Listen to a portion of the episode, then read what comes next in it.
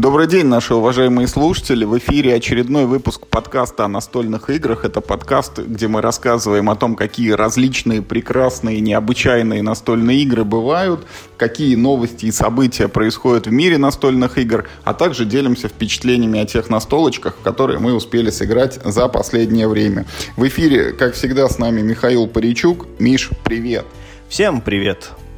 Ну и вот мы, как всегда, заготовили тут некое количество настольных новостей и запланировали рассказать о том, во что мы играли за прошедшую неделю. Но тут Миша нашел какой-то, значит, специальный опросник настольщика. И мы решили начать выпуск именно с него. Да, я подумал, это будет забавно ответить. А, в общем, а, контекст такой. И, э, в издательстве Космодром Games скоро выходит какая-то игра новая, да, на ну вот на механику, где нужно отвечать на трудные вопросы, знаешь, ну типа там, что ты выберешь там, там условно вилкой там, да, вот это вот вся. На вопросы про два стула, одним словом, нужно будет отвечать. И, ну, в связи с этим, вот, значит, я цитирую Максима Верещагина, да, редактора, э, значит, свайп будет называться эта игра, и вот пока она готовится к выпуску, мы предлагаем поиграть в нее, э, значит, собра... Название звучит как Швайне, почему-то, мне кажется. Нет, ты просто про Тиндер, видимо, не знаешь, и ты не знаешь про свайп влево и свайп вправо. В общем, э, собрали 6 карточек, в каждой из которых можно выбрать только один вариант ответа. Ну и, соответственно, тут все про наши с тобой любимые настолочки. И ты знаешь, я так их пробежал глазами и подумал, что это забавно э, в подкасте обсудить, чтобы наши слушатели понимали о том, в каком состоянии сейчас, ну вот как бы находимся мы с тобой по отношению к ну вот, э, к нашему хобби, да, потому что... Слушай, это очень интересный вопрос, ты меня прям заинтриговал, я думаю, что если они будут прям зайдут, то мы вот гостей, когда будем приглашать, мы тоже их будем прогонять, может быть. Надо будет купить игру Swipe, да, для этого. Значит, смотри, давай, э, поехали. Ну, то есть, значит, я, я читаю два утверждения, ты выбираешь одно, ну, и я тоже, ну, ну, ну потом, может, покомментируем что-нибудь. Вы можете получить любую игру до выхода в тираж, или в вашей коллекции будут все хиты настольного мира. Вот, ну, если была опция не брать ничего, то я бы выбрал ее, но если это тебя насильно заставляют, то я бы выбрал взять, ну, одну игру, чтобы это не так много места хотя бы нужно свободного отдать. А, а, нет такого варианта. Есть опция, ты можешь получать любую игру. Ну, а, конечно, могу получать любую игру до выхода. Я просто не буду ее получать. А, типа, могу и не получать, да? Ну да, неплохо. Второй. У вас есть возможность получать любые игры бесплатно, или у вас есть способность играть на любом языке. У меня и так есть способность, мне кажется, играть на любом языке. Я дополнение к карточным колонизаторам переводил с английского, немецкого, по-моему, испанского, французского и даже какого-то... Вот, я, я толком не понял какой-то язык, но вот какой-то вот то ли голландский, то ли шведский, то ли датский. Вот из той группы какой-то. Ну, я могу добавить, что э, свой экземпляр Гера и Зевс я русифицировал с греческого. Поэтому, да, такая возможность, в принципе, есть, в общем-то, у всех. Ну, ну так что ты выбираешь? А первое какое было? Я уже... Бесплатно получать любые игры. Ну вот да, это примерно как и с первым вопросом. Можно же и не получать. Хорошо. Так, номер три. За каждую сыгранную настолку вам дают тысячу. Или... Чего? Рублей.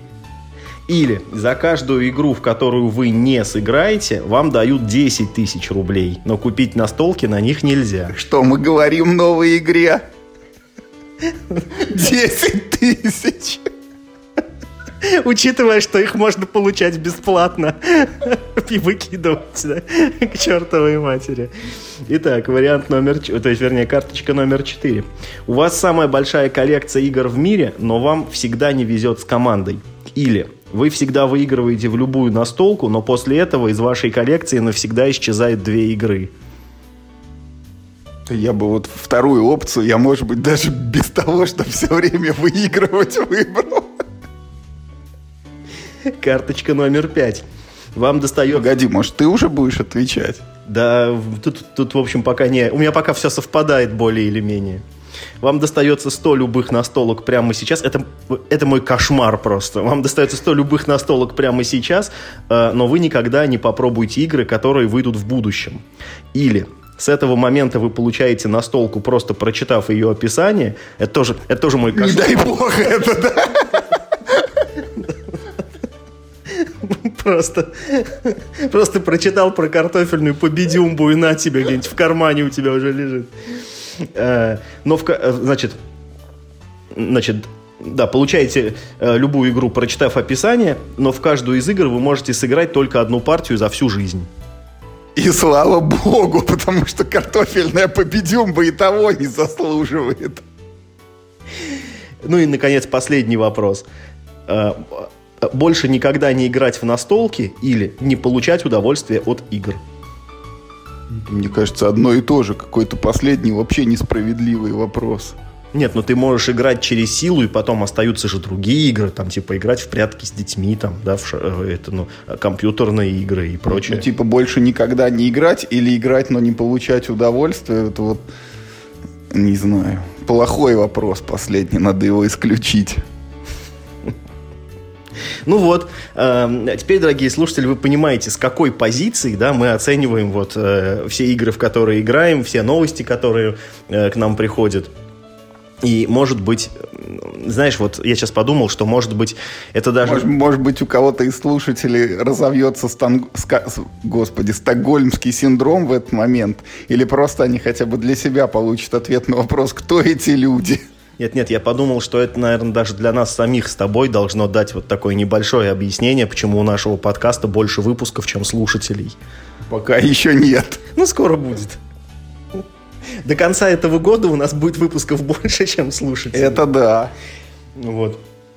Вот э, как бы э, такие у вас, значит, любимые ведущие любимого э, подкаста, которые рассматривают получение игр просто как проклятие какое-то. Но, однако, я предлагаю при, это, приступать к новостям, потому что это все, конечно... Ну, тут есть, конечно, доля иронии. В каждой шутке есть доля шутки, да, но тем не менее... Давайте, короче, к новостям. Да, первая совершенно, э, совершенно восхитительная новость из рубрики э, «Никто не ждал, а я Бэтмен».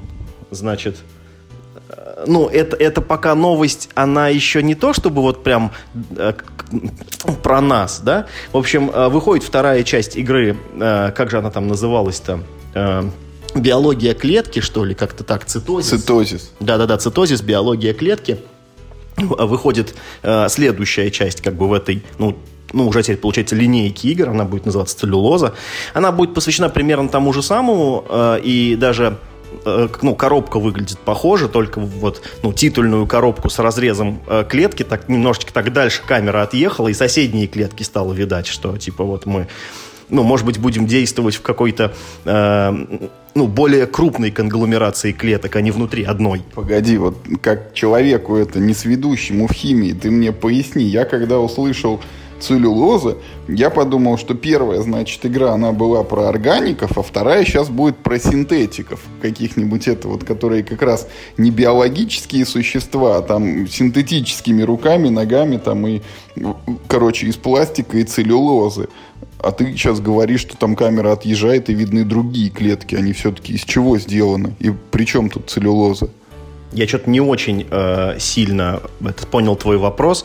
Э, почему игра называется «Целлюлоза», я пока еще не знаю, да, ну, ну, потому что еще это только пока вот новость вышла о том, что она будет. Но так-то, в принципе, целлюлоза — это же органический синтез, происходит внутри клеток растений в ходе фотосинтеза, если я не, не ошибаюсь.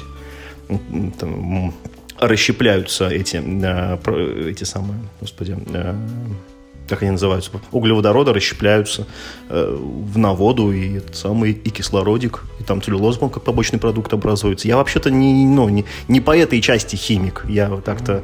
Я так-то вообще не химик, но надеюсь, наши слушатели узнали что-то новое сейчас для себя.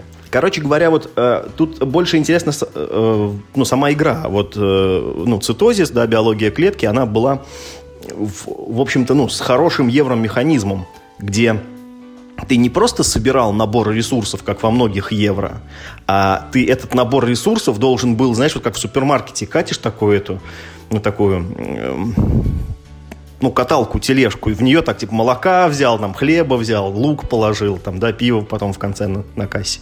Вот, значит, и там вот тоже были такие ну, транспортные белки, и вот ты на них накидывал постепенно эти вот строительные элементы, там, типа углеводиков положил, там, там еще чего-нибудь, МРНК туда чуть-чуть, там, да, энергии заплатил, он в следующий отдел поехал, потом -то, там еще что-нибудь сделал, там, э, ну, снова энергии заплатил, у тебя поезд, ну, типа, в следующий отдел поехал. Это, на самом деле, могла быть игра, ну, про любой конвейер. Но, э, но забавно, что авторы сделали ее вот, ну, про клетку, как про, ну, как про биологический конвейер. И, ну, мне вообще-то вот этот, ну, цитозис, эволюция клетки, ой, это, биология клетки, она мне очень понравилась. Я в нее с удовольствием сыграл партии там 5, 6, 7, наверное, ну, Потом с легким сердцем от нее, конечно, избавился, но на эти 5, 6, 7 партий меня игра вполне захватила. Я поставил ей какую-то очень хорошую оценку. Вот. Но это типа вторая часть, она, ну, вот она сейчас будет выходить на Западе от Genius Games. Ну, и я думаю, что э, как вот э, ту игру выпустили Крауд, я думаю, что, возможно, они эту выпустят. По-моему, тот тираж неплохо разошелся. Да и игра в производстве наверняка недорогая, как вот, ну, то есть как, как и прошлая часть была. Поэтому, если ее выпустят в продажу, я к ней присмотрюсь. Мне первая понравилась, в принципе, почему бы вторую не поиграть? Но я что-то про первую плохо помню, и она мне не настолько захватила, чтобы я играл еще во вторую часть. Не знаю, только ради, может быть, образовательных каких-то целей. А то, видишь, я и не в курсе, что там в ходе фотосинтеза целлюлоза создается. Оно вон оно как. А следующая новость э, заключается вот в чем. Издательство Gaga Games объявило о том, что присматривается к линейке игр Coin. Вот многократно уже упомянутая в нашем подкасте Куба Либра, это как раз относится к этой серии, а вообще всего игр 10 э, в линейке Coin вышло. И вот Гага, опубликовав эту новость, задала вопрос к своим там читателям, подписчикам, типа с чего начать. И вот там люди сейчас голосуют. На первом месте с небольшим отрывом идет как раз Куба Либра. И, в общем-то, ну, наверное, это понятно и логично, потому что эта игра примерно в два раза короче, проще и доступнее, чем все остальные вот настолочки в этой серии. И как человек, который ее осваивал 5 лет и до сих пор освоил только наполовину, как бы я вот всеми руками поддерживаю, что нужно начинать именно с Кубы. Потому что иначе эта линейка может ну, сразу заглохнуть, просто если э, настолько высокий будет порог вхождения, что ну, люди просто там не разберутся с нею. Но вообще это очень такой для меня ну как сказать, вот Гаги просто я хочу выразить респект за этот шаг, потому что это определенный такой поступок, вот это движение в направлении неизвестности, да, это, извините, там не то же самое, что год за годом выпускать там тикет турайды или издавать там серпы, которые прогремели на Западе, или там выпускать это большую коробку покорения Марса. Э, это игра ну, это серия игр, которые крайне специфичны. В них могут играть далеко не все настольщики, и они требуют огромных инвестиций, как времени, так и усилий по освоению правил. И это та игра, в которую ты сыграешь один, два, три раза, и тебе все равно ничего не будет понятно, и только вот когда-то потом ты сможешь полностью их освоить. Поэтому вот э, как поступок это очень круто. А если Гага еще сможет сделать так, чтобы это было коммерчески успешно, окупилось и развивалось дальше, то это будет ну просто там крутизна в кубе. В Либре. Слушай, ну э, да, это ну вот пока то наше с тобой предположение, что Гага она вот этот потолок немножко, так знаешь, это стеклянный потолок немножко вот двигает, двигает, двигает, пытается нащупать, когда же она упрется вот, да, в ту грань, когда все, варгеймы уже, ну, как бы рынок насытили, и больше нет желающих прикупить. Но пока, видишь, у них, видимо, все получается. Э, в Куба Либра один раз я играл, э, мне понравилась э, механика, но для меня эта игра чересчур сложная. Я такое ну, не слишком люблю, ну, ну, мне слишком сильно приходится напрягаться, и то удовольствие от игры, которое я получаю, оно ну, как-то ну, не окупается, что ли, да, там, теми трудозатратами головы. Но я, безусловно, рад за всех любителей варгеймов. Это ты, получается, ну, типа, ну, зря мучился, да, переводил, а мог бы вот, ну, типа, годик подождать, ничего бы с игрой, как бы, она хуже бы от этого не стала, и на русском языке бы получил, переводить было бы ничего не надо. Там наверняка еще и Рато какая-нибудь вышла там за это время, как всегда вот бывает. Какие-нибудь карточки подредактировали, там, ну, как, как там правила более четко сформулировали. Нет такого? Не, это редкий случай, когда там ничего не изменилось. Там, собственно, и текст немного, там э, всего 56 карт, ну вот колода карточная, плюс правила. Ну, может быть, там есть эти алгоритмы, как вот ботами играть, но если их обновляли, то я и обычным не пробовал. А вот Кубу еще хочу, кстати, прорекламировать. Вот буквально на той неделе мы в очередной раз ее раскладывали. И вот у нас четко как часы получилось. Мы начали в 8, прям ровно 20.00 и закончили ровно в 21.00. Ну, только это мы играли вот там сокращенный сценарий, где выкинуто пол игры. Но и за час мы как бы удовольствие получили, остались довольны. Ну вот ты уже сказал, что торговать Кубой Либра это не то же самое, что всякими там тикет-турайдами торговать, да? А вот есть компании у нас, между прочим, которые вот занимаются тем, что приторговывают-то. Не, ну это, издатели всякие нужны, всякие важны. Конечно, конечно. Значит, и вот сколько лет уже прошло, ну уже, уже получается 15 лет прошло, да? А все равно, ну, по крайней мере, э, внутри меня три кита настольных игр, да, семейных, по крайней мере, три кита таких современных игр, да, там, там те, что сделали их успешными, это колонизаторы, Ticket to и Каркасон.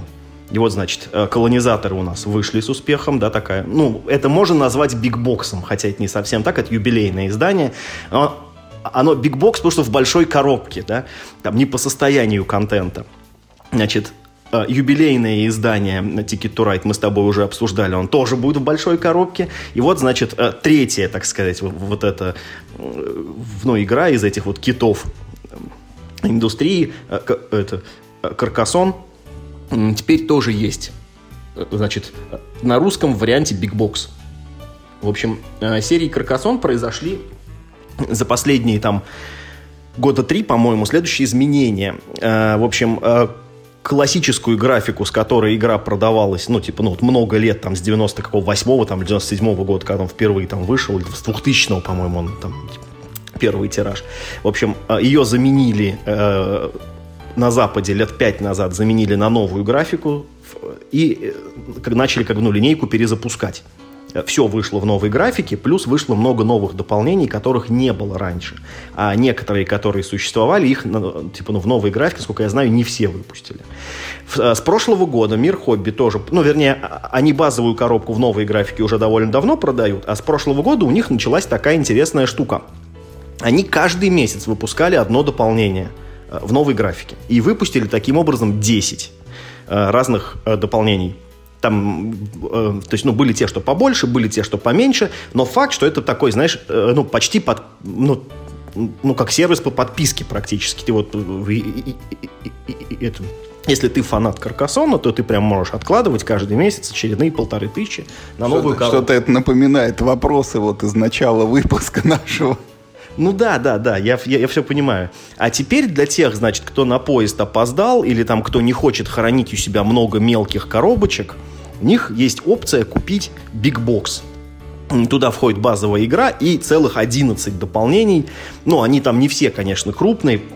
А, э, там, например, есть, вот, ну, насколько я знаю, есть э, дополнение практически типа там из двух тайлов состоящее. Но это как бы совершенно не важно. Э, важно, что вот это все удовольствие, ну, игра и 11 к ней дополнений стоит 4000 рублей. Я считаю, что это очень хороший ценник за такое наполнение. Он продается в колоссальных размерах коробки, которая по размерам больше, чем коробка Gloomhaven. Кто-то вот выкладывал уже две сравнительные фотографии, одна и вторая стоит. И вот Big Box Каркасона чуть-чуть чуть-чуть, но побольше, чем Gloomhaven. А, ну и, естественно, такое наполнение коробки, это просто бесконечный геймплей этого чертового каркасона, ты можешь всю жизнь в него играть ну, и не переиграть. Ну, погоди, там внутри что, все завалено этими плиты? Нет, в а, том-то ну... и дело, что если мы заглянем внутрь коробки, а фотографии соответствующие есть, мы увидим, что тайлов там не так уж и много. В, ну, наверное, мне сейчас трудно сказать, но, в общем-то, ну, внутри довольно много пустого места, которое занимает такой, ну, так, пластиковый инлей, куда там все это красиво укладывается, там, чтобы все удобно было доставать и хранить, это, наверное, правильно, потому что, ну, вот этот вот бигбокс Каркасона, ну, несмотря вот на мой личный энтузиазм, потому что у меня Каркасон, ну, как бы есть одна коробка, да, но, честно говоря, блин, Это вещь, которую приятно просто иметь, как мне кажется. Я вот не так часто играю в Каркасон, но, честно говоря, ну вот именно Box мне лично хочется. Не уверен, что я на него найду вот, вот эти деньги, там, да, даже 4 тысячи, потому что я жду юбилейное издание, э, это самое, э, Ticket to Ride, и, в общем, деньги берегу на него. Но если вдруг, если вдруг у меня что-нибудь свалится, сейчас же, видишь, это, ну вот я перед подкастом рассказывал Юре. Сейчас же весна, да, время вот, ну, типа там обновления, все вот это, ну, типа там такие генеральные уборки и прочее. Я, в общем, подумал, что мне надо сделать генеральную уборку на полках с настольными играми и продать каждую вторую игру. Вот, вот честно, потому что у меня уже ну, у меня вот раньше было правило, у меня есть шкаф, да, для игр, и вот все, что не умещается, туда нужно все продавать. А сейчас у меня уже, э, ну, в общем, я это правило давным-давно уже перепрыгнул, у меня уже э, полки на кухне Э, частично заняты играми. И, в общем, это такой вот знак, что нужно продать все неиграемое, ну и, может быть, купить себе, ну, так, в качестве такого утешающего приза что-нибудь, ну, такое приятное, да. Вот, может быть, я себе, кстати, куплю этот самый, э, как, ну, бигбокс Каркасон. Потому что я Каркасон, в принципе, ну, нормально к нему отношусь. Я, правда, не очень считаю, что ему прям уж сильно нужны дополнения. По мне так база вполне себе хороша, я не играл ни в одно дополнение, которое я скажу, да, вот это дополнение очень нужно. Ну, может быть, только ну, вот дополнение река.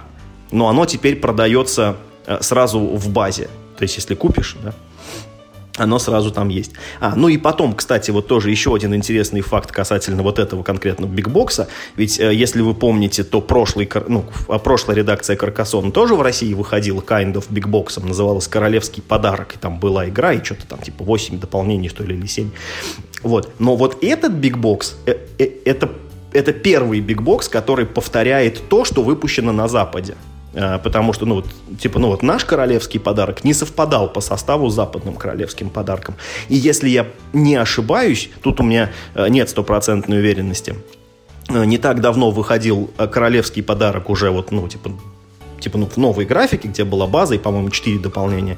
Такой коробки на Западе, по-моему, тоже нет. А вот это точь-в-точь то, что вышло на Западе. И, и выглядит так же, и размер коробки такой же, и все прям точь-в-точь, как, как у взрослых дядек. Вот. Э, ну, это просто знаковая новость, э, ну, которая, типа, лишний раз показывает, что есть какие-то, ну, такие, типа, вечные незыблемые ценности, актуальные для поколений, назовем это так. Слушай, ты так подробно рассказал про вот этот там Big Box, королевский подарок и отсутствие аналогов на Западе. Я, конечно, не могу похвастаться, что вот, ну, так же хорошо разбираюсь в сортах Каркасона. И вообще у меня с ним связана детская травма. Это была, по-моему, вот, ну, чуть ли там не третья настольная игра, которую я увидел. Причем я вынужденно, короче, играл в нее на компьютере, потому что там локализация что-то задержалась, и 1С тогда выпускала игру под названием «Средневековье», вот, и, где было... На Украине делали, между прочим, игру. Я с удивлением узнал в свое время. Вот это да. И там, кстати, были прикольные пять саундтреков, под которые мы долгое время потом в колонизаторы играли.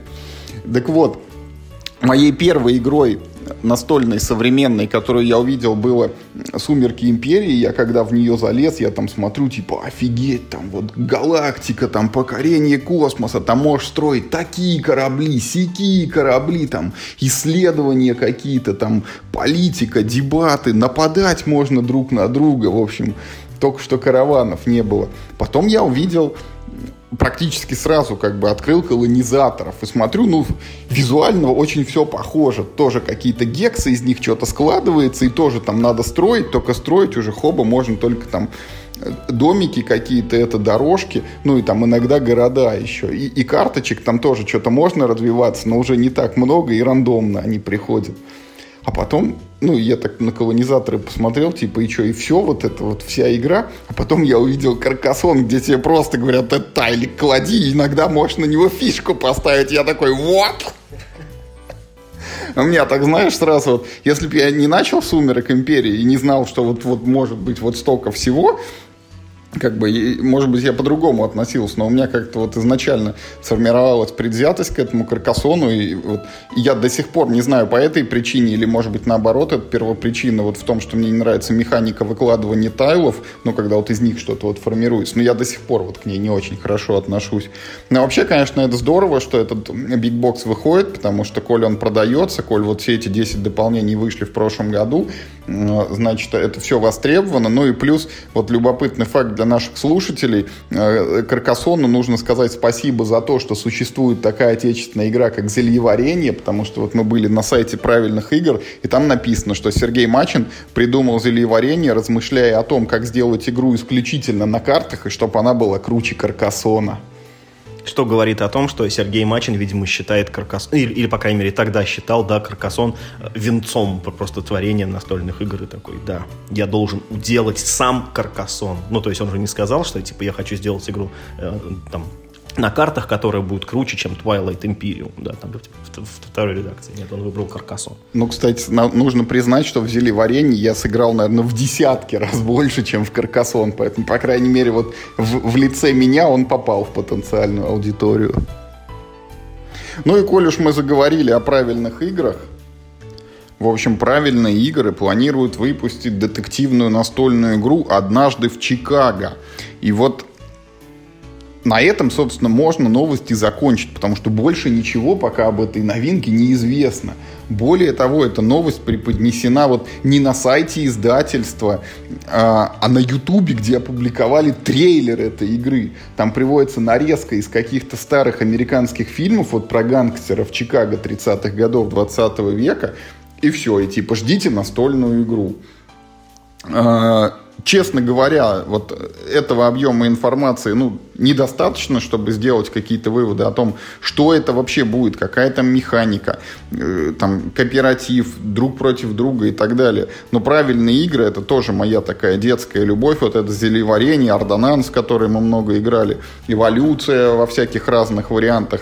И когда-то давно-давно я все ждал, что Сергей Мачин выпустит зельеварение 2, ну вот и с тех пор у меня, видимо, осталась такая надежда, что однажды они сделают крутую игру. Ну и кто знает, может быть, это будет однажды в Чикаго. А, слушай, то есть ты хочешь сказать, что прям вот а, вообще мы не знаем ничего про однажды в Чикаго? Прям, прям ноль информации? Ну, там коробка только вот нарисована, как будет выглядеть, и то на ней ничего не углядеть, и все. Ну, ничего себе, вообще интрига, интриг. А, это, получается, первая игра правильных игр лет за сколько? Лет за пять, наверное. Не, ну они же типа эволюцию вот там как-то реэкспортировали несколько раз. Ну, а, при всем уважении, а, это не продукция правильных. А, а собственных, да, собственных не делали уже, да. Не, ну не лет за пять. Помнишь, мы с тобой не так давно играли, вот там трава и грибы, какой-то допчик такой был. Да, кстати, да, помню, помню, да, но это типа, да, классическая эволюция. А я почему-то, знаешь, а, запомнил у них одна из последних игр, я почему-то запомнил Катапасы. С какой-то... А я и не запомнил такую игру. С какой-то мерзотной графикой, как, как бы, ну, как водится, чего уж там, чего уж там греха-то таить. Вот. Ну, это, это я к чему? А, На самом деле, вот, например, в игре Ордонанс прекрасная была графика. Жаль, художник давно умер. Может быть, еще какую-нибудь игру оформил бы. Ой, слушай, ну, ну как бы, да, они там взяли эти э, гравюры Дютре. Ну и ладно, что ж, что ж в этом плохого-то? И с загадкой Леонардо тоже это сработало. Ты, ты берешь картинки, да, Леонардо вставляешь, они же классные. Что, я, я, я вообще в этом, кстати, не вижу ничего плохого. То есть, если есть такой графический материал, который, ну, ну, по современным законам никому не принадлежит, то почему его не популяризировать, во-первых, да, потому что, ну, давай будем честны, я, я думаю, что многие познакомились с Дютре через Ордонанс. Ну, там, и, ну, если картинки э, Леонардо, они более известны, в принципе, они там, они там везде. Ну, был код да Винчи, где просто на всех книжных полках стоял этот витрувианский человек, то ну, гравюра Дютрейд все-таки, ну, ну, такая менее, э, ну, менее известная такая, как, как бы, фигня. В 2007 году на всех полках в магазинах настольных игр стояли гравюры Дютре. Вот, вот, вот. Видите, как верните мой 2007, как говорится. Нет, это, это, э, это я к чему хотел сказать. Знаешь, у меня было ощущение, что э, как бы ну, не будет же, наверное, большим преувеличением сказать, что правильные игры это, седьмы, э, это Сергей Мачин itself. ну, там я думаю, там есть и другие люди работают, да, но, конечно, двигатель, весь, паровоз, тягач вот этого всего процесса, это, конечно, сам Сергей Мачин. Такая авторская э, контора. Я просто думал, что он уже, ну, как-то потерял к этому, что ли, интерес. Вот он занялся этим как бизнесом просто. Ну, типа там локализациями, вот этой, ну, ну может быть, как-то они занимались... Э, развитием эволюции на Западе. Не знаю, насколько там, как, как у них этот процесс происходил. Но я думал, что с тех пор все, ну, ну, ну, ну ему вот это вот э, дело стало не... А автор-то кто, известно? Нет. Вообще тайна. Интрига. Вообще тайна. Ну что ж, ну будем ждать, будем ждать. Эм, все самые хорошие игры э, про Россию, как я понимаю, делают ну, не русские товарищи, да, и вот, э, вот сейчас выходит очередная игра про Россию, это Red Cathedral. А ты много знаешь игр про Россию, которые сделали русские товарищи? Mm, ну, ты знаешь, ну, господин Великий Новгород, э, ну, это уж совсем какая-то там архаика, да, в это... Русский Манчкин, а? Как тебе? Ну, слушай. Ну, это не... Ну, хорошо. Я знаю еще две. Это, по-моему, это прогулки по Москве и прогулки по Санкт-Петербургу. Или, что ли, вот «Звезда» выпускала. Поморская лоция. Да, поморы, опять же. Их там две похожие игры. Да, это две разных игры. Я, я, я, думал, что, я, я почему думал, что это одно и то же. Ну, в общем, да, видишь, то есть э, приходится набирать э, буквально по крупицам, и то, ну, прямо скажем, не первой величины, да, тайтла-то. Вот. А, ну, вот, э, так сказать, мировая закулиса, она, ну, там, типа, раз в пятилетку, там, раз в десятилетку поставляет что-нибудь классное. Вот был Санкт-Петербург, а, а теперь вот, значит, Red Cathedral, про строительство собора Василия Блаженного. Был еще Twilight Struggle, был это Cold War ЦРУ против КГБ, да, а еще можно припомнить и Кремлин был. А, кстати, да-да-да, Кремлин, кстати, да, слушай. Прикольно, что ты вспомнил Кремлин. А, еще Comrade Koba. Ну, да. Ну, короче говоря, теперь вот, значит, будет э, Red Cathedral. А я так понимаю, что Гага еще название ему не придумала, да, а локализовать его в России будет Гага Games. Это Еврогейм. Насколько я понимаю, он достаточно сухой и не самый простой. Э, и здесь, конечно, интересно больше всего тематика. Я вполне уверен, что игру по этой тематике можно продать просто за красивые картинки, что бы там внутри не оказалось. Но, э, судя по западной прессе, игру все, в принципе, нормально оценивают. Я, я не помню, ставят ли ей там, типа, ну, больше восьмерок или больше семерок, но то, что это, ну, не хлам уж там совсем, это прям точно. Ну, в общем-то, осталось достаться подробностей по срокам и ценам, и тогда можно будет поговорить, насколько это, ну, такая, типа, желанная покупка. А вот, ну, тема, по-моему, очень крутая. Не знаю уж, насколько, как бы, ну, богата подробностями история строительства э, собора Василия Блаженного, но выстроен он очень интересно. Я там был, ну, был на экскурсии внутри, и там очень интересно рассказывают про все эти фигурные кирпичи, из которых он построил. Там несколько, э, несколько сотен видов разных фигурных кирпичей использовалось с разных заводов. Это, в общем, очень так-то интересное здание.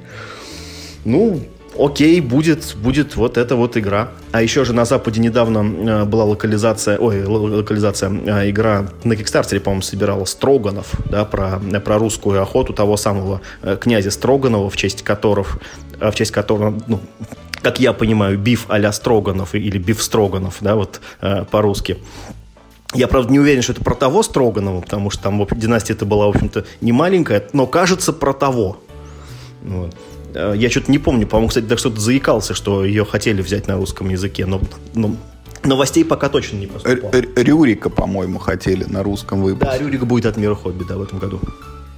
Ну, Миш, про Red Cathedral могу сказать только, что вот там слова не очень тематичное евро про строительство чего-то там меня совершенно как бы интерес к игре не возбуждают, но она действительно может хорошо продаваться, особенно если подшаманить там коробку, чтобы там на иллюстрации прям была, вот угадывалась всеми прям Красная площадь и собор Василия Блаженного, то вот, да. Там ничего и шаманить не надо, там так и есть. Прям, прям, так сказать, в натуре нарисован собор Василия Блаженного.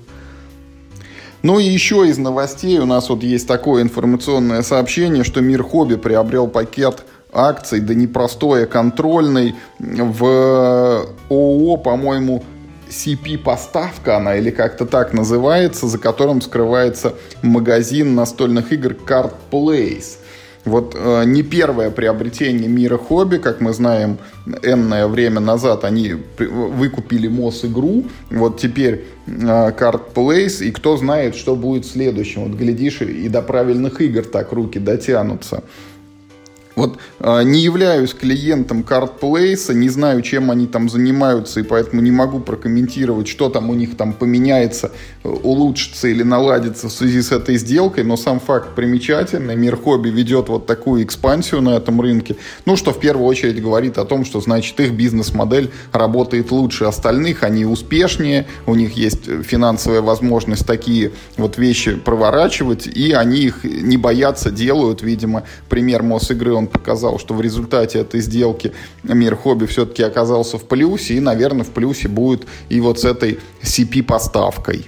Магазин CardPlace штука интересная. Они начали э, работу году, ты знаешь, я сейчас тебе точно не скажу, но что-то году в 2008. И у них э, тогда было практически уникальное предложение по работе с регионами. Ну, тогда розницы в регионах от издателей или там еще чего-нибудь такого. Ну, знаешь, вот такой централизованный э, федеральной розницы не было вообще. Там, там у мира хобби в то время было типа там пять магазинов, наверное, из них три в Москве, там один в Санкт-Петербурге, один там типа там и, и, и, или может там не знаю, или может два в Санкт-Петербурге и все. А, и все настольные игры продавались черти пойми где, там то, то по маленьким там лавочкам, то еще где, то там где-нибудь на полке книжного магазина найдешь, то в Леонардо завезут там что-нибудь новенькое. Ну, в общем, это было достаточно делать непростое.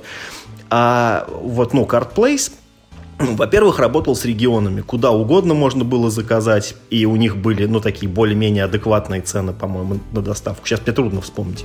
Может быть, это было дорого, но это был, ну, типа, не так уж много было альтернативы в то время. Значит, и второй момент, они, ну, судя по названию, да, Card Place, они э, очень плотно занимались ККИ. И у них можно было покупать карты поштучно.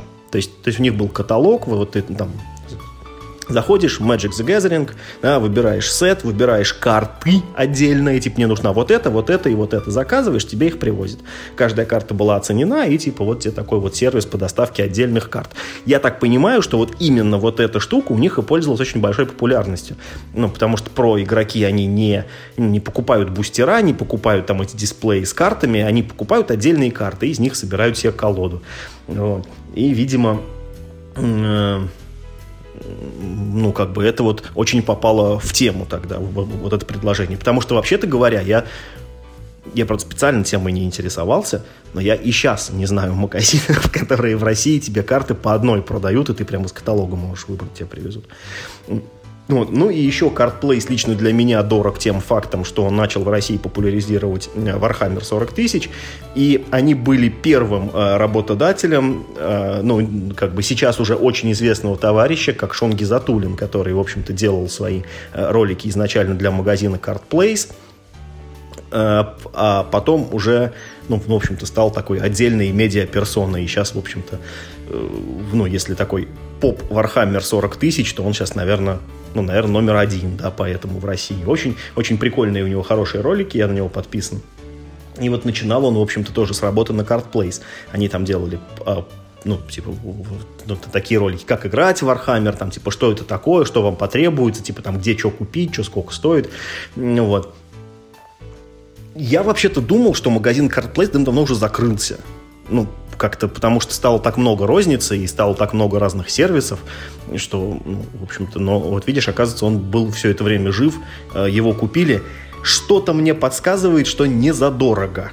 И я вообще ну, не очень понимаю, какой такой УТП мог предложить этот магазин CardPlace, для чего он нужен был миру хобби. Но явно это для налаживания системы сбыта ну, возможно, у них есть какие-то, знаешь, подвязки в регионах, куда, например, там, ну, миру хобби лень добираться, ну, ну, типа, самостоятельно, а тут вот раз и у них будет. Ну, что называется это? Ты знаешь, это вот, это вот э, тот случай, когда вот я совершенно не могу понять последствия, потому что, ну, скорее всего, для меня не будет никаких последствий.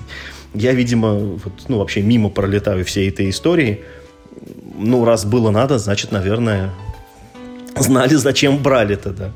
Слушай, ты когда вот рассказывал про то, что там карты МТГ поштучно продают, у меня с этим только одна ассоциация. Вот как сигареты продают поштучно, и это надо запретить. Поэтому если вот это все еще происходило, я надеюсь, мир хобби теперь-то порядок наведет. Зачем? Почему? Это же наоборот самый кайф. В, чё, в чем смысл-то? А, а для чего про игроку покупать там 25 э, дисплеев, чтобы одну карту найти? Про игроки этим не занимаются. Им нужны отдельные конкретные карты под их деку.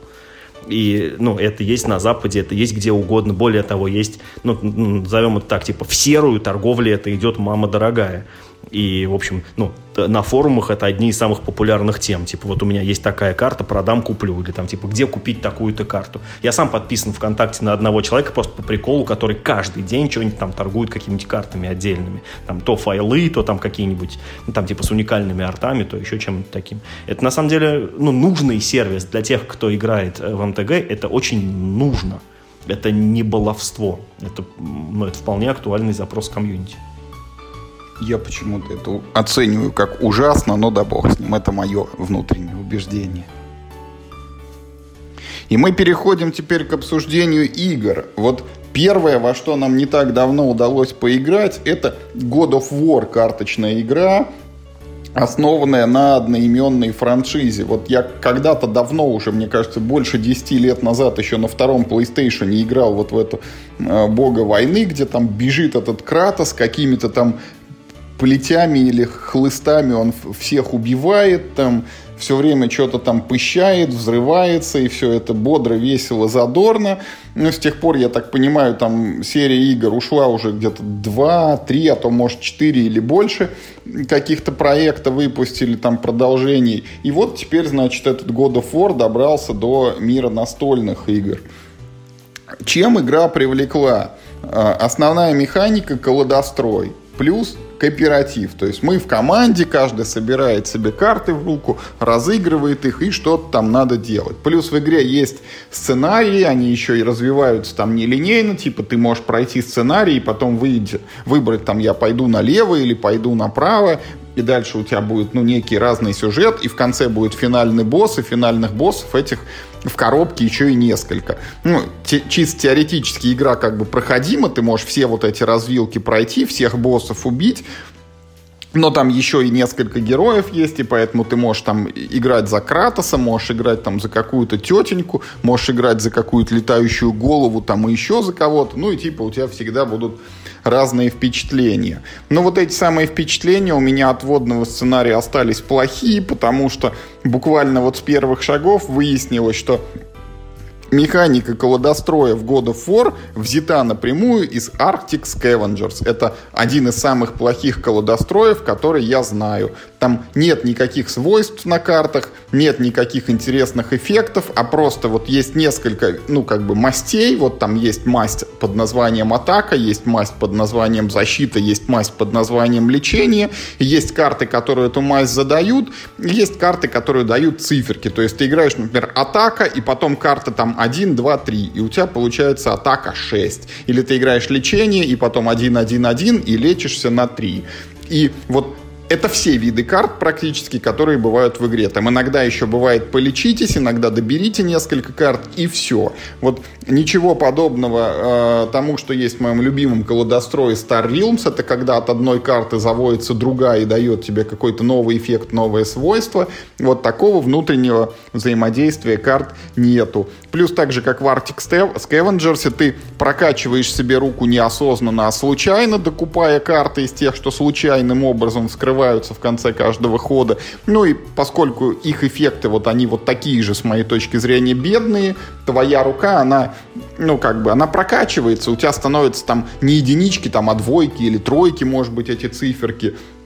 Но сущности это не добавляет. И ты вот как играл в самом первом ходу, когда тебе нужна атака там и как можно больше цифр, вот с этим ты закончишь свой последний ход. Когда ты тянешь руку, и тебе нужна атака и как можно больше цифр, потому что иначе ты просто руку, считай, сбрасываешь, ну и скрещиваешь пальцы, чтобы следующий ход пришли циферки получше. И после этого первого ознакомительного сценария у меня не возникло желания ни попробовать других э, героев, ни попробовать других сценариев. Мне показалось, что это очень такой простой, если не сказать примитивный колодострой, и я его просто вот для себя отодвинул в сторону и, в общем-то, вот поставил на нем крест.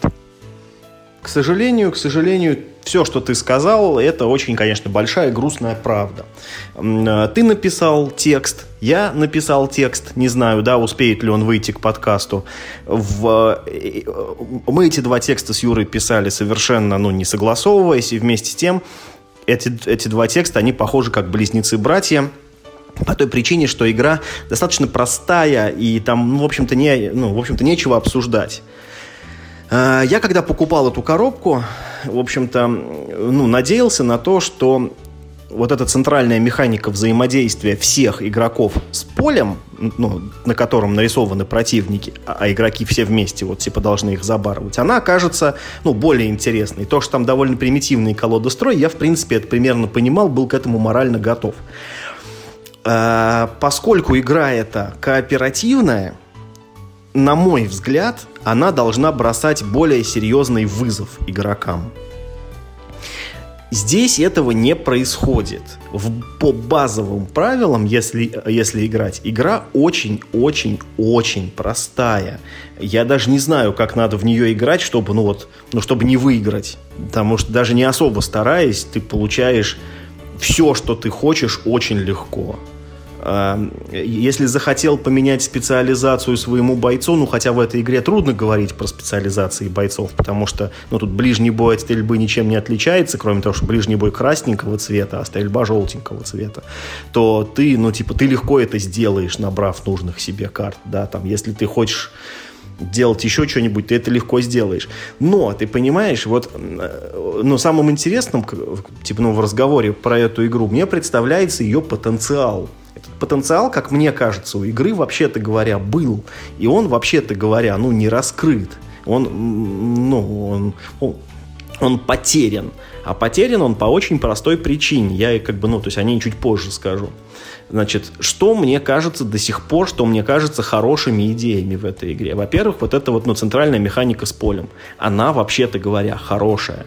Ну, то есть, ну, ее проблема в том, что из 10 сценариев э, все, вернее, э, не только лишь все, да, а, а только некоторые сценарии хороши. А поскольку сценариев-то всего 10, ну, то есть, ну, типа, один плохой сценарий – это 10% контента, да. Дальше. Из 10 сценариев ты можешь составить 3 прохождения без повторений а уже четвертый раз ты будешь играть, у тебя два из трех сценариев, у тебя будут то, что ты уже раньше играл. А сценарии эти, они решаемые. То есть, ну, сама... Это не то, чтобы... Это не проблема механики, это ее особенность, что она не позволяет тебе, ну, типа, один и тот же сценарий разными способами как-то проходить, или там в зависимости от чего-то. Нет, сценарий, вот он один э, э, это, ну, то есть, ну, по задумке авторов, это некая головоломка. Так как ты не знаешь в первый раз, что тебя ждет, ты должен, ну, типа, там, в правильном порядке нащупать, ну, там, сначала, типа, убиваю этого, потом, потом этого, потом открываю сундук, лечусь, потом убиваем этого все вместе. Как-нибудь так. Ну, так, да, типа, условно говоря. А, но игра не дает сдачи. Она настолько вот тебя да, там, знаете, то есть там, а там после каждого вот, вот а, наверное, лучший пример а, всего самого плохого, что есть в этой игре, это сценарий э, с двумя великанами, как-то их там не как, как-то они там называются, Грендели, что ли. Значит, а ты, значит, ты собираешь поле сценария. Перед тобой два огромных великана, у каждого из которых есть свои свойства, там какие-то свои, там что-то там, что-то там. И ты ощущаешь, что вот сейчас эти два парня будут тебе мощно отвешивать просто. Ну, то есть каждая атака этого парня должна тебя, ну, если не убивать, то, по крайней мере, класть в больничку, ну, просто персонажа. На деле они бьют настолько слабо, там на двоечку, на троечку, а у тебя жизней там, ну, 6, там, ну, 8, ну, то есть, типа, ты можешь выдержать 2-3 удара спокойно, а между этим ты можешь еще и отхиляться. А они еще и не атакуют не каждый ход, то есть просто лафа. Ты стоишь в одном месте, просто закидываешь его уроном, ну, и в итоге они оба планомерно умирают. Челленджа нет. И это очень плохо, потому что при таком устройстве игры, где у тебя фактически вот есть 10 головоломок, которые ты должен, ну, типа своими действиями правильно разрешить, эти головоломки должны быть сложными. Они очень простые. Вот все остальное я бы игре, наверное, даже бы простил. Там есть вопросы к оформлению. Как вот это, это мой любимый прием, да, когда картинки взяты из компьютерной игры, и они все одинаковые.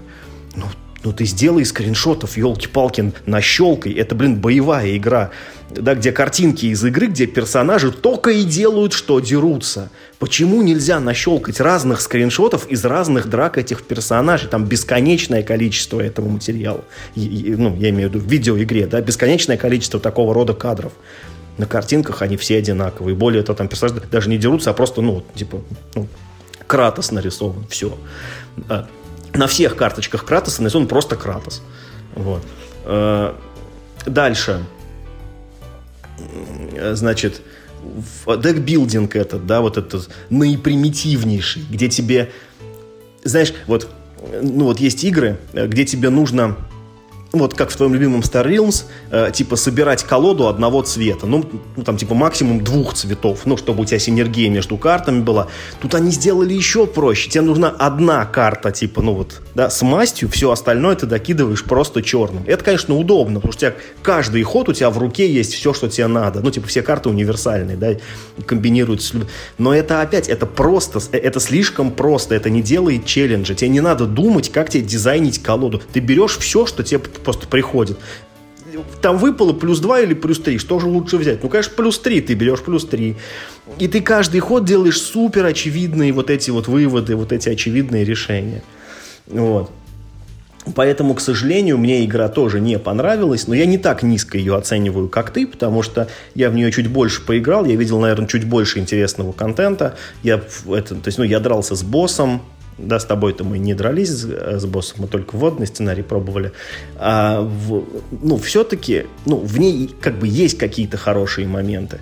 Но, ну, я считаю, что все, э, все неудачи этой игры, знаешь, из-за того, что ее делали не для настольщиков, ее делали для фанатов явно консольной игры, которая, ну, которым не нужны сложные механики, потому что им будет лень разбираться, да, им не нужна высокая сложность игры, потому что, ну, типа, а, а, они не этого хотят, они просто хотят увидеть знакомых персонажей на столе, и им нужно вот это вот чувство легкой победы. И, ну, я так думаю, что для продвижения игры это все было очень правильное решение. То есть, ну, э, ты не можешь, а ты не можешь в Макдональдсе, там, да, типа, там, ну, ну, условно продавать э, евро-хардкор э, с персонажами Марио. Это, это так не работает.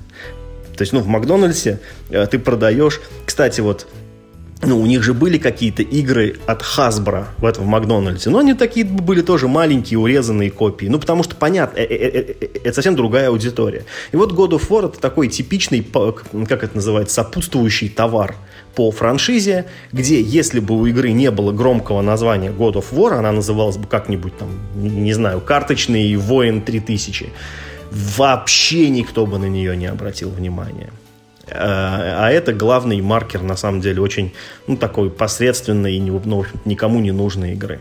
Поэтому, если она вам достанется там за какой-то бесценок, то, ну, в принципе, наверное, разочек можно попробовать просто для того, чтобы ознакомиться. Но в целом, э, если вы в нее не играли, ничего не потеряли и не, ну, не рекомендую прикладывать какие-то большие усилия для того, чтобы познакомиться. Это вообще не шедевр. И почти любой другой колодострой, который присутствует, на... даже кланк, и то, наверное, чуть-чуть получше. Потому что в кланке есть хотя бы чуть более интересное взаимодействие. Не то, что э, не более интересное, как раз оно здесь как раз более, более интересно, оно сделано в God of War, да, потенциально, но более удачно реализовано оно в кланке, потому что оно больше тебе дарит этого чувства напряжения, потому что ты можешь занырнуть за сокровищем и не успеть выйти, там, типа, да, и, и, и это для чего-то нужно. Здесь поле, ну, так, честно говоря. Поэтому, ну, к огромному моему сожалению, я рассчитывал, что мне эта игра понравится своей механикой, но нет, нет, не вытягивает. В итоге, ну, весьма, весьма, весьма э, средний. Не то, что плохо, но весьма и весьма средний. В прошлом подкасте э, мы уже как бы обнародовали э, мой такой неожиданный подарок от Тайного Санты. Это игра Nations Dice Games с дополнением. Э, и мы обещали про нее рассказать. Выполняем свои обещания, потому что, естественно, мы в нее поиграли. Благо, играть там, ну, полчаса от силы. Значит, что такое Nations Dice Game?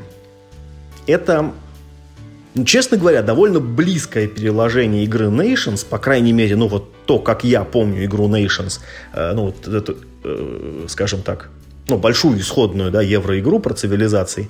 Здесь вообще-то все очень похоже. Ну, естественно, используется э, та же самая графика, это, э, это все ясно. Это довольно простая кубиковая игра, в которой у вас есть 4 хода. В первой половине хода вы покупаете себе э, всякие э, ну, всякие здания, лидеров, чудеса света, э, на планшетик. А во второй половине хода можно получить немножечко бонусных очков за неиспользованные, там, ну, там, типа, есть некоторые ресурсы, да, которые ты можешь оставить, не потратить вход, а за них получить немножечко очков.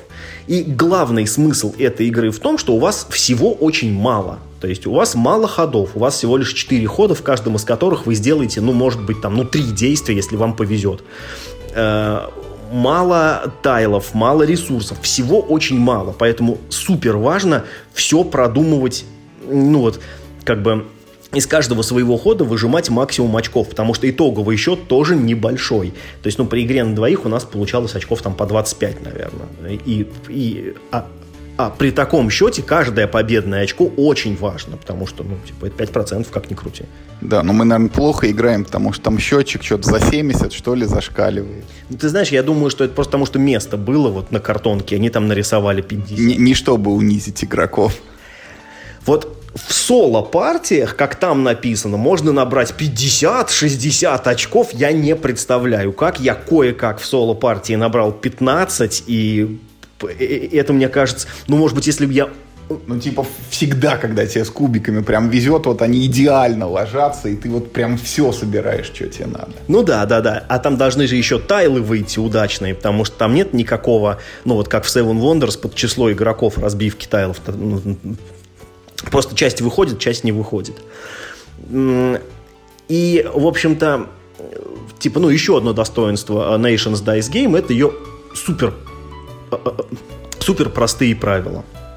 Ну и поэтому, собственно, э, это, мы взяли коробку, за полчаса сыграли без дополнения первую партию, все сразу поняли.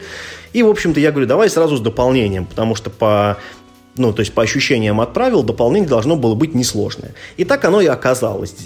Доп очень органично вписывается в игру, добавляет прежде всего еще один цвет кубиков, а кубики это вот как в игре Эра, это типа твои рабочие. То есть, значит, появляются еще один вид рабочих, которые все делают хорошо, но иногда могут типа бунтовать.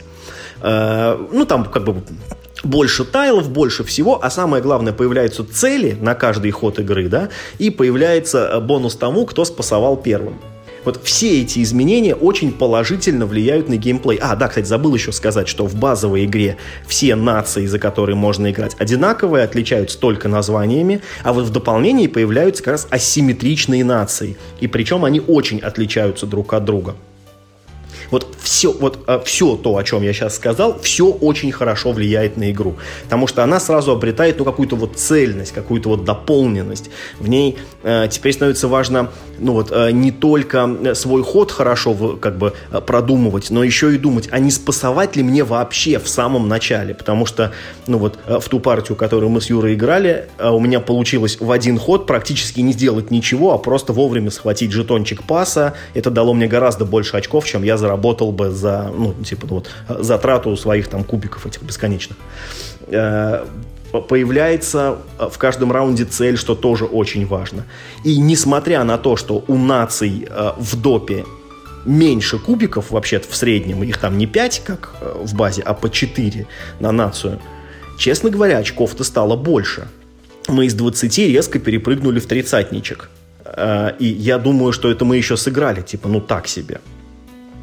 Поэтому э, Nations Dice Game, хотя в России зверь довольно редкий, если вам удастся его, ну, там, как-то попробовать, приобрести, заказать, я очень рекомендую, потому что это очень неглупая евро за полчаса. Вот, ну, ну, а в прошлом году мы с Юрой довольно активно играли в каверну, дуэльную каверну, э, которая тоже представляет собой вот этот вот тип игр, неглупый такой, ну, филлер не филлер, ну, такой, типа, не глупая лайтовая евро на полчаса. Вот Nations Dice Game пока у меня производит примерно такое же впечатление. Ты поиграл недолго, но ты не чувствуешь, что ты разложил какой-нибудь, не знаю, там, блин, корову 006. Ты именно что поиграл в нормальную полноценную игру, ты подумал, ты получил какие-то там э, хорошие, какие-то плохие результаты, что-то достиг, что-то там ну, э, не удалось. И, в общем, э, ну, второй момент. Э, в этой игре, как ни крути, очень много рандома. Потому что тайлы на рынок выходят супер рандомно, и ты вообще не знаешь, что у тебя выйдет в этой эпохе, что там выйдет в следующей эпохе. На кубиках, естественно, тоже все выпадает рандомно. А в этой игре очень мало перебросов, и их надо очень ценить. Э, это отдельный вид ресурса, который нужно добывать, и еще после переброса тебе же тоже может не повезти. А если ты еще как бы, ну вот, вкладываешься в авантюру с зелеными кубиками, так тебе на них вообще может, ну, типа, выпасть бунт, и тебе, типа, вдвойне не повезет, и ты, как бы, еще больше теряешь времени. Вот. И поэтому серьезно, конечно, очень к этой игре относиться, наверное, не надо. Э, всегда можно после партии, в которую проиграл, сказать, да, мне просто на кубиках не повезло, там, и там нужный тайл не вышел, я другую хотел стратегию. Но в целом эта игра, она учит не выстраивать, наверное, долгосрочную стратегию. Она, конечно, учит тактике. И вот, как знаешь, вот как в эти, э, как в драке на рапирах, вот нужно найти такой момент и вот, типа там увидеть какой-то малейшую брешь в защите противника и сделать один укол, но вот такой супер решающий. И вот так и тут нужно делать э, ходы. Знаешь, лучше сделать меньше ходов, но более каких-то качественных, более лучших чем вот, типа, потратить все свои кубики, ну, вот как-то вот, типа, так по мелочам. Мне э, э, э, Nations Dice Game очень понравилось. И у меня очень хорошо коррелируются оценки ну, с теми, что стоят на борт Game Geek. Без дополнения. Ну, где-то на семерочку, потому что игра норм, но очень, ну, ну, честно говоря, очень однообразная. А вот с допчиком сразу прям восьмерочка, потому что вот там появляются дополнительные все эти элементы, которые дают глубины, дают каких-то больше каких-то интересных выборов. Ну и в целом, вот знаешь, э, после, э, ну вот я, э, я же несколько партий сыграл, после э, первой буквально, ну, может быть, после второй партии в базу, вот, вот я понял, все, про эту игру я все знаю, больше ничего в ней интересного, ну, ну больше ничего нового не будет. Вот, вот она будет такая, какая вот, вот сейчас есть. А вот про доп я такого сказать не могу. Мне кажется, доп гораздо более реиграбелен, и он может какие-то сюрпризы тебе преподнести вот в каждой партии. Пусть даже там в нем очень мало каких... Ну, в смысле, ну, э, ну, вообще в игре э, не так уж много ну, как бы сущностей, да, есть. Там вот есть только кубики, в принципе, и твои жетоны, которые тебе, собственно, эти кубики-то и приносят. Поэтому я еще раз благодарю своего э, тайного Санту, который сделал именно этот выбор. Это очень хорошая игра. Я очень благодарен, что э, ты мне ее подарил. Я буду в нее явно много играть. И, ну, возможно, текст какой-нибудь напишу, раз что что-то я разохотился на текст это писать. Так что, может быть, э, бо, ну, более развернуто поделюсь э, в текстовом варианте. Но я могу только присоединиться к благодарностям в адрес Мишного секретного Санты, потому что игрушка мне тоже понравилась. И вот несмотря на то, что мы в нее когда играли, я в первой же партии вот попробую я пойти в войну. Я покупаю военную там какую-то карточку, из нее мне приходит военный кубик, я его тут же бросаю, и мне выпадает вот единственное из шести граней там с мирным символом, вообще мне не нужным. Я покупаю еще одну военную карточку, кидаю еще один военный кубик и получаю ту же самую грань, что вот составляет вероятность 1,36, но вот в таких играх со мной всегда именно так и происходит. Вот. Э, тем не менее, от игры ощущение, вот действительно, как будто ты сыграл в полноценные нации только на быстрой перемотке, и ты не сидел там 2-3 часа, может быть, за ней, а реально уложился в, в какие-то там 30, ну, может быть, 40 минут, если играть не вдвоем, там, а в четвером. И э, игра довольно-таки простая в объяснении, она очень динамичная в процессе, и она, ну, хотя и там есть некий уровень абстрактности, но все-таки вот такое ощущение, что ты развиваешь свою цивилизацию, оно несколько присутствует. Там все карточки такие с рисунками, то у тебя храм, то вот там боевые слоны появились, то какой-то лидер пришел, историческая личность. И э, не готов пока говорить, что она так прям вот пресна без дополнения, потому что, мне кажется, она э, некий запас реиграбельности и без того имеет. Но дополнение действительно очень хорошее. Там появляется такие мини-цели на каждый раунд, типа как в первом допчике Craze for the Galaxy, там появляются вот эти новые кубики, которые э, самые как бы производительные, но с риском, что они не принесут тебе ничего. И там появляются новые тайлы, которые просто привносят разнообразие и вот эта вот приятная стартовая асимметрия в виде различных наций. Поэтому, если вам нравится большая версия, если вам нравится карточная игра сквозь века, если вам просто нравятся игры о развитии цивилизаций, попробуйте Nations Dice Game. Она, правда, классная. А на этом мы сегодняшнюю программу исчерпали. Спасибо, что вы были с нами. Вот в заключении хочу немножко выдать рекомендации. Недавно прочел книгу э, «Дети времени» называется. Э, не помню автора, Кларк или Артур. Чайковский фамилия у него, в общем. Очень такая неожиданная книга, которая рассказывает про то, как развивается цивилизация пауков. Вот от начала времен, когда паучки там бегают в траве там, и э, охотятся на каких-то жучков, до развития всяких паучьих технологий там, и практически выхода в космос. Плюс еще вот к 8 марта что-то не успел порекомендовать. Есть такой фильм «Темные времена» называется, про то, как один мужичок очень долго судился с одной корпорацией. Вот «Темные воды». «Темные воды», да, пардон. Ну, «Темные времена», кстати, тоже хороший фильм. Это про Черчилля с Гэри Олдманом. В общем, «Темные воды». Это называется «Самый темный час».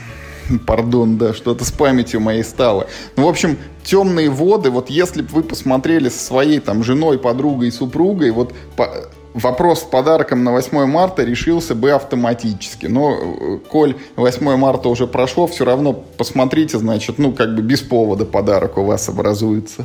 А если вы посмотрите «Темные воды» и вам захочется еще чего-нибудь такого, то посмотрите классический фильм «Эрин Брокович». Он, э, ну, в общем, э, на очень похожем материале, но как фильм, по-моему, он чуть получше. А на этом у нас сегодня все. Спасибо, что были с нами. И, как всегда, увидимся через неделю. Играйте только в хорошие игры и смотрите только хорошее кино. И главное, не болейте.